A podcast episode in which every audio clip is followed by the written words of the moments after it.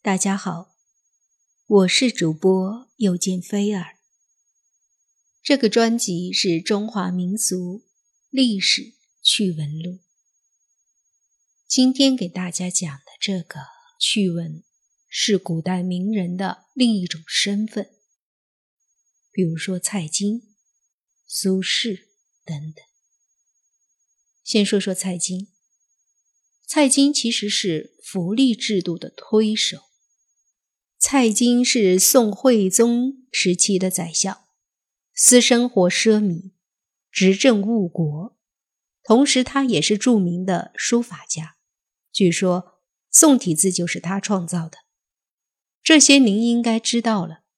不过，你知不知道，蔡京还是北宋国家福利制度的最重要的推动者呢？无数贫苦的宋朝平民。都曾从蔡京的福利政策中受惠。蔡京执政时，正是北宋的福利政策全面铺开的时候。他推动建立的国家福利制度包括三个系统：一为居养院，是政府设立的福利收养院，收养孤苦无依的老人、孤儿、弃婴、流浪乞丐、残疾人。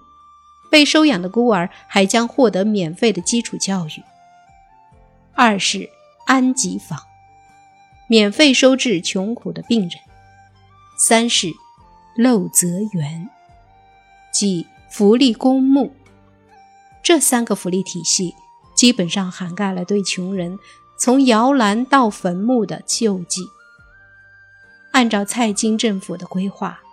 天下各州县及规模略大的城寨市镇，都必须设立居养院、安吉坊、陋泽园，以救济无法自存的人。我们再来说说苏轼，您知道吗？苏轼可是一位工程师。苏轼也是一名具有多重身份的宋代名士，他既是政治家、学者。蜀党领袖，又是大书法家、美食家、大诗人。不过，我们未必知道苏轼的另一个身份，他还是一名充满奇思妙想的工程师。苏轼晚年在惠州为官，还协助朋友修建了广州城的自来水供水系统。你没听错，宋代广州已经建成了自来水供水系统，他的设计师。就是苏轼，苏大学士。今天的广州博物馆还陈列着宋代广州城自来水装置的模型。北宋绍圣年间，新党执政，作为旧党领袖的苏轼被贬岭南惠州。他听人说起广州城缺乏饮用水，恰好广州的知州王敏忠是他朋友。便给王知州写信，提出一个解决饮水难的方案：普建水，即白云山有泉，可在岩下做大石槽，以五管大竹蓄处，以麻缠之，漆涂之，随地高下直入城中。又为以大石槽以受之，又以五管封引，散流城中，为小石槽以便急者。这什么意思呢？就是说，在白云山那儿有泉水，可以在岩石下做一个大石槽，用五管大竹子接在石槽那里，用麻缠起来，用漆涂上，随地高下直入城中，把水引到城里，然后在城里呢又做一个大石槽，以接受这些水，然后再用五根。竹子做的管子分流，散流到城里，然后再用小石槽接受这些水，以便城中的居民来饮用提水。王敏忠根据苏轼的提议与设计，真的将这个供水系统给建起来了。苏轼又向他提了一个更细致的建议：每杆上。须钻一小眼，如绿豆大，以小竹针制之。为什么要在每根竹管上钻一个小孔，然后又塞住？是为了方便日后检查哪一根竹管堵塞。有了这些小孔，发现水管堵塞之后，只要拔掉各节小孔的小竹针，看哪处小孔不出水，便可以马上判断是哪一节主管堵住了，更换那根主管就行了，不会累积整个供水网络。凭着广州城自来水工程的设计者身份，苏轼便可当之无愧地被称为工程师。再来说一位古代名人。南宋绍熙年间，辛弃疾曾三度前往建阳考亭，拜会他的忘年之交，一位德高望重的老人。这位老人家便是一代儒宗朱熹。朱熹，当我们提起这个如雷贯耳的名字时，联想到的人物形象大概就是一名严肃的道学家。儒学的集大成者，许多人未必知道，朱熹还是一位对宇宙充满了好奇，并保持着终身思考的天文学家。很小的时候，朱熹就在思考一个问题了：宇宙的尽头在哪里？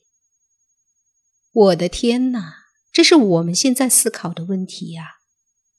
他自述说。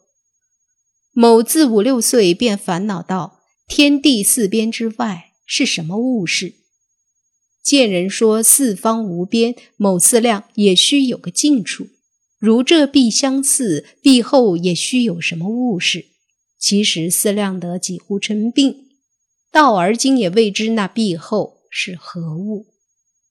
这句话什么意思呢？朱熹他说的是：“我自五六岁开始。”便烦恼一个问题：天地四边之外还有什么？很多人说四方无边，我思量着也该有个尽头吧。如果这边相似，那这边之后又有什么东西呢？我思考这个问题几乎成病了，到现在也不知道那。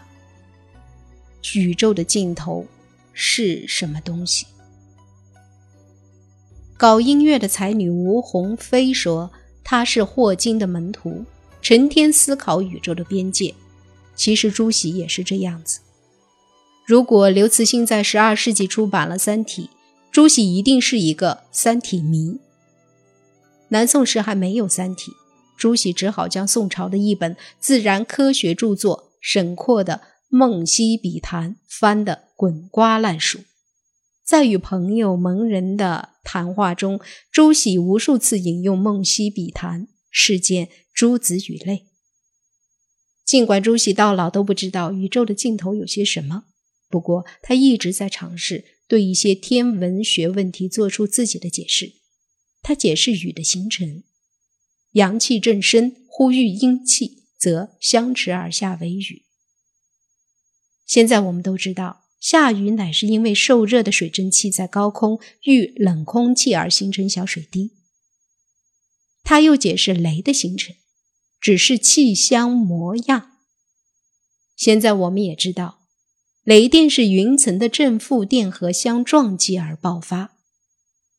他又解释虹的形成，虹非能止雨也，而雨气至是以薄。亦是日色射散雨气了。我们也知道，红是大气中小水珠对日光的折射和反射。可以看出来，朱熹对这些自然现象的理解是相当接近科学解释的。